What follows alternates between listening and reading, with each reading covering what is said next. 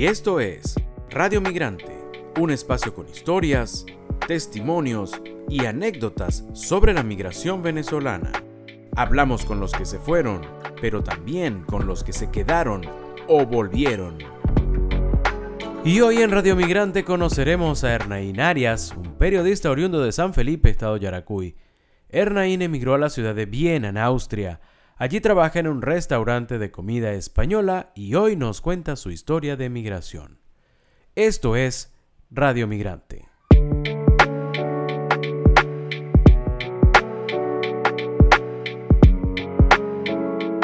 Hola Ernaín, bienvenido a Radio Migrante, ¿cómo estás? Hola Miguel, eh, saludos, estoy muy bien y bueno, desde Viena, la capital de Austria, saludos a todos por allí. Oye Ernaín, tú sabes que yo, bueno, lamentablemente no tengo el privilegio de conocer Viena, pero la idea que tengo y por lo que he visto es que es una ciudad un que es estilo un museo a cielo abierto, ¿no? Donde quiera que tú pases eh, hay una obra de arte. ¿Es así o estoy equivocado?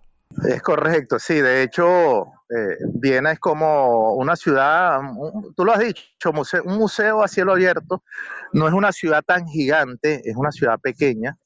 Viena tiene casi dos millones de habitantes, pero por todos lados que tú vas, que tú pasas, en cualquier esquina, hay una escultura, hay una obra, hay, muchísimas cosas con respecto al arte. De hecho, es una ciudad que tiene muchos museos, el Museo Cuartier, el Bell Museum, que es el museo etnográfico, que por cierto la semana pasada estuve allí, eh, está el, el, el, muchos, el Belvedere, el, de Schumbrunn, y de verdad que es una ciudad que tiene muchos museos, mucha cultura, mucha música, la, ciudad donde vivió Mozart, y, de verdad que, en ese sentido eh, eh, es espectacular, pues en el sentido de lo que es la cultura, la música y el arte. Oye, nos decías también previo a la entrevista que eh, al fin el frío como que les está dando una tregua ya. Sí, sí, ya esta semana está iniciando lo que es el calorcito, ya la gente, ves más la gente en la calle.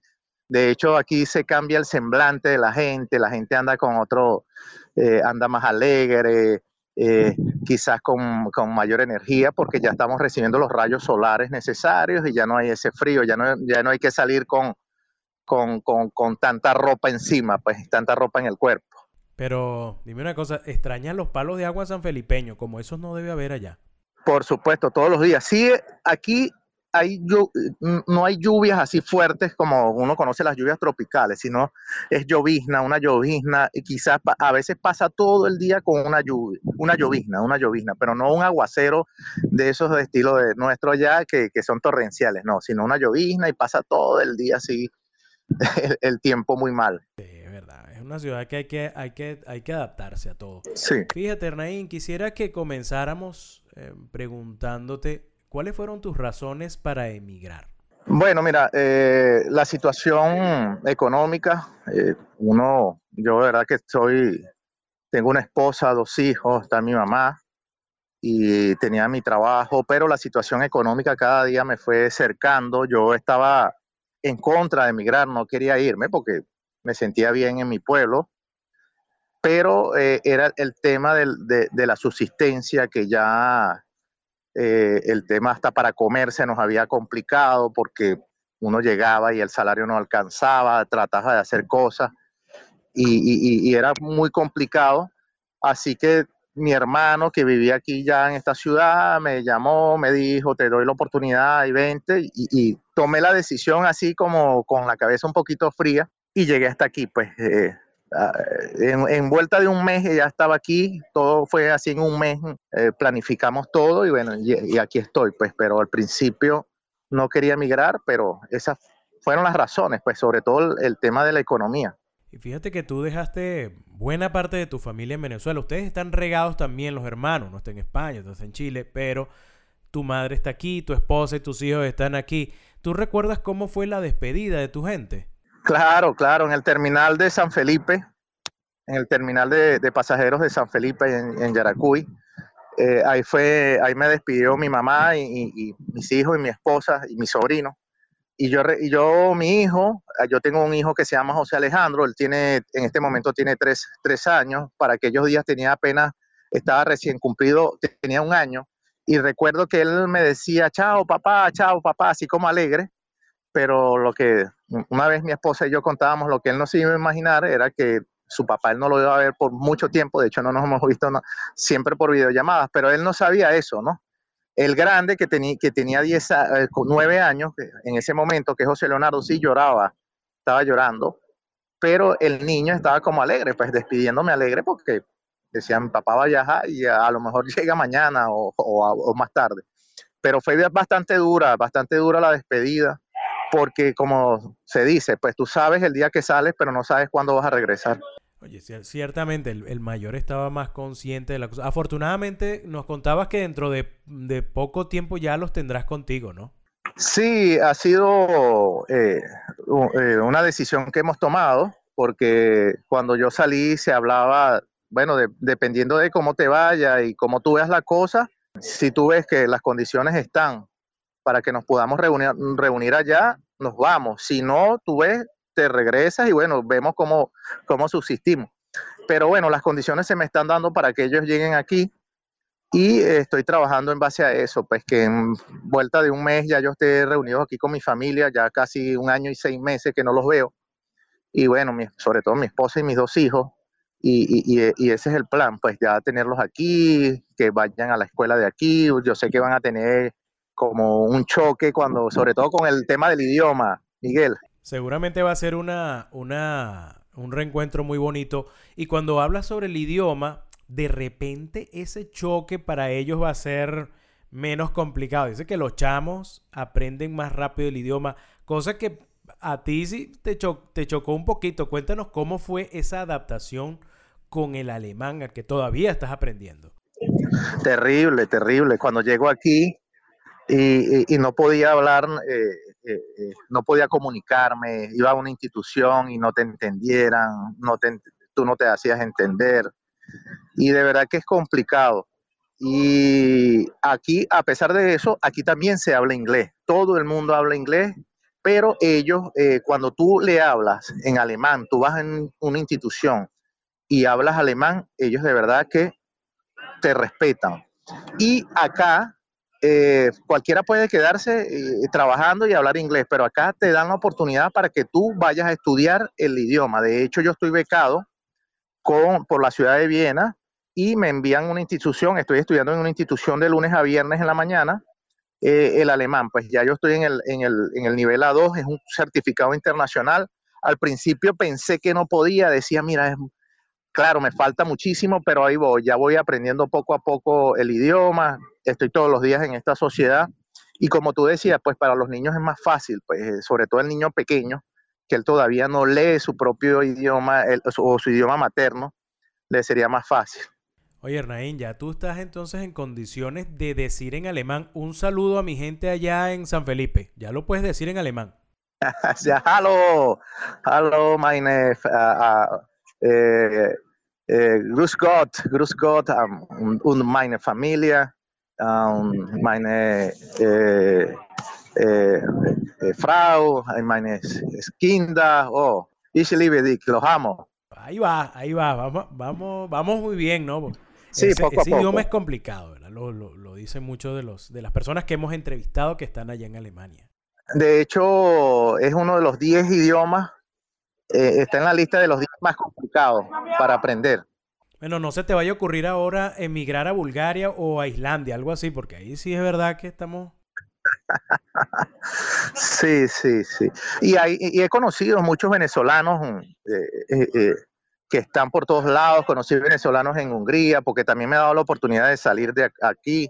Fui a Francia, a París, conocí venezolanos allá y de verdad que nosotros estamos regados por todo el mundo. Y hay algo curioso, Miguel, y discúlpame que te haga esto, que tú sales a la esquina de tu casa y ya consigues harina de maíz precocida, que es tan curioso eh, eh, eh, que nuestro principal alimento es la, arepa y que tú salgas a, un abasto de la esquina, sobre todo los abastos de los asiáticos, y tú consigues la, la harina de maíz precocida, pues la arepa no puede faltar. Fíjate que eso te, eso te quería preguntar, ¿qué tan, qué tan, bueno, ya nos estás diciendo que es facilísimo ahora comerse una arepa en Viena. Pero ¿qué otro tipo de comida venezolana consigues? Trabajas en un, en un restaurante de comida española, pero cuando te quieres comer una yaca, unos pequeños que están en todas partes, ¿cómo, ¿dónde los consigues? Mira, ya hay venezolanos acá que, eh, por ejemplo, el tema de, de las arepas, aquí en Viena existen dos restaurantes de comida venezolana. Uno se llama Mi Pueblo y otro es Aguacate. Y, venden arepas, venden pequeños, venden comida venezolana. Y también eh, conozco paisanos. Hay una familia que es de Maracay y tiene un restaurancito a las afueras de Viena. Más tradicional, hacen la sopa, el mondongo, el sancocho, hacen ayacas, cachapas y eh, también están a, las afueras así que, que, no es tan complicado. Por ejemplo, aquí en Viena no hay muchos venezolanos ni muchos latinos tampoco acá. Aquí predomina, cuando se extranjero, predomina mucho la, eh, sirios, turcos y gente del Medio Oriente también y de, Asia. Pero latinos muy poco, pero sí ya, eh, como te decía, ya hay esa facilidad de conseguir una harina, una harina de maíz o conseguir eh, eh, eh, productos venezolanos, conseguir comida venezolana. No es en todas las esquinas que vas a conseguir, pero sí hay sus sitios para comerse una arepa o comerse una sopa o comerse unas hallacas, sobre todo en diciembre. De hecho, hasta por encargo las hacen de aquí venezolanos. Y te digo algo, y te digo algo, Miguel, les encanta, a los austriacos les encanta la comida venezolana, porque he ido a restaurantes de comida venezolana, esos dos restaurantes, y la mayoría de las personas que están ahí son austriacos. Oye, eso es lo que te iba a preguntar, ¿qué, qué tanto le gusta a los austríacos de repente? ¿Los has visto comerse una arepa? ¿De qué, de qué relleno has visto que les gusta? de carne, de queso, de pollo, la arepa vegana, aquí mucha gente vegana se la comen vegana, pero les encanta, ¿viste? Les encanta comer comida venezolana, les, fascina la comida venezolana y este, muchos me han dicho, tan loco por los pequeños, loco por las arepas, loco cuando se comen una cachapa y cuando, de hecho yo eh, en diciembre, eh, hay un compañero de trabajo que es venezolano, que es cocinero y, e hizo unas hallacas para todo el personal, que por lo general son eh, allí trabaja austriacos, muchos españoles, también trabajan argentinos, alemanes, y les encantaron las hallacas, les estaban fascinados con la hallaca. Y ya la arepa la conocen, todos conocen aquí la arepa. Qué bueno, estamos conquistando espacios. Dime una cosa, Hernán, tú dices que hay pocos venezolanos en Viena, pero de repente, ¿cuál ha sido tu experiencia al momento de conocer austríacos? ¿Qué, les, qué, les, ¿Qué conocen de Venezuela? ¿Qué les llama la atención de Venezuela? Los, eh, cuando tú hablas, eh, cuando un austriaco le dices Venezuela, eh, se les va, enseguida hablan playas. playas, la música, les encanta nuestra música, sobre todo nuestra música caribe, la salsa, las playas, también tienen de referencia a los austriacos las mujeres venezolanas, te dicen, hola Venezuela, mujeres lindas, y también conocen que, en este momento te estamos pasando por una crisis política, social, económica, también está esa referencia. O sea, también, también informados sobre Venezuela, conocen lo bueno y lo malo de nuestro país. Sí, sí, sí, también saben que, que, que, que en este momento la situación, eh, de hecho, aquí hay una palabra que se utiliza para cuando algo está cuando está dañado, cuando no, está funcionando, eh, hay una palabra que es caput. Por ejemplo, el, auto no, el auto está averiado, ah, auto caput. Entonces ellos te dicen, ah, Venezuela, la economía caput. es una, es una bonita manera de decirlo, ¿no? Hernaín, ya estamos llegando al final de esta entrevista, pero fíjate que queremos hacer este ejercicio contigo. Suponte que nosotros inventamos, aquí en Radio Migrante, inventamos una máquina que te puede traer a Venezuela a cualquier lugar en la época que tú quisieras. Quisieras revivir un momento, un lugar. ¿A dónde regresarías? Eh, con época y, y, a qué sitio. Mira, regrese. Y lugar, el, el que tú quisieras. Mira, yo regresaría en esa máquina del estado de Yaracuy a un caserío de donde es mi, mamá, donde nació, se llama Las Peñas de Taría en Veroes. Y allí de verdad que he pasado años muy bonitos de mi vida. Es el campo, ahí está un río, mi abuela tiene unas tierritas con un ganado y es una casa de la familia y hemos sido felices por mucho tiempo. De hecho hubo unas inundaciones hace unos días y estuvo fea la cosa por allá. Pero si me tocara regresar a algún sitio, me regresaría allí, a, las Peñas de Taría en Veroe, eh, en, en mi estado de Yaracuy. Enraín, te agradecemos muchísimo estos minutos que nos has regalado. Te deseamos muchísimo éxito, que tu futuro esté lleno de abrazos de reencuentro, tanto con tu familia, que está pronta a, ir a donde estás, a reencontrarse contigo, y así como algún momento de tu vida regreses a ese sitio tan especial que nos has descrito. Muchísimas gracias. Claro, Miguel, y para mí, desde mi corazón yo y desde el fondo de mi alma, yo estoy aquí y yo digo que es momentáneo pero yo siempre tendré la disposición de regresar a mi país. Ojalá que sea pronto, no de vacaciones, sino de ir a vivir y, a hacer cosas buenas y a llevar experiencia que uno tiene de acá allá, pues porque sé que hay que hacer cosas buenas en el país. Creo que el tema de emigrar, por una parte, ha sido eh, traumático, malo para muchos, pero también hemos conocido eh, eh, otras cosas del mundo y los venezolanos nos estamos abriendo pues a conocer las cosas del mundo, cosas que no sabíamos y hemos aprendido cosas buenas y tenemos que ponerlos en práctica ya en nuestro país.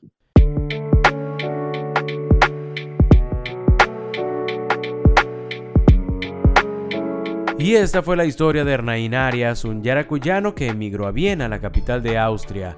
Allí espera a su familia que llegará muy pronto, pero no aparta de su mente la esperanza de regresar para volver a vivir en el Yaracuy donde fue feliz. Esta fue otra presentación de Radio Migrante. Nos puede seguir tanto en Twitter como en Instagram.